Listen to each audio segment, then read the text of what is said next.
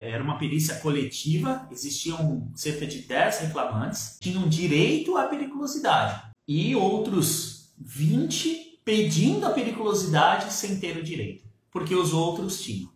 E aí, com, essa, com esse relatório de ordens de serviço do SAP, a gente demonstrou para o perito quem é que entrava e quem é que não entrava. Quando a gente, no momento da perícia, a gente é, virou para o perito e falou: olha, nós temos como emitir um relatório assim, assim, assim, assim, assim, assim, assim, assim. Está aqui, tem o nome de todo mundo que entrou. O advogado do sindicato fez assim: ó, mas é, o que, que é isso?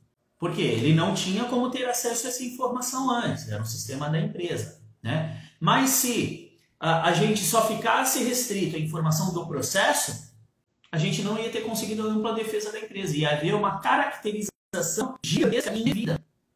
Então, é muito importante você olhar o processo como um todo.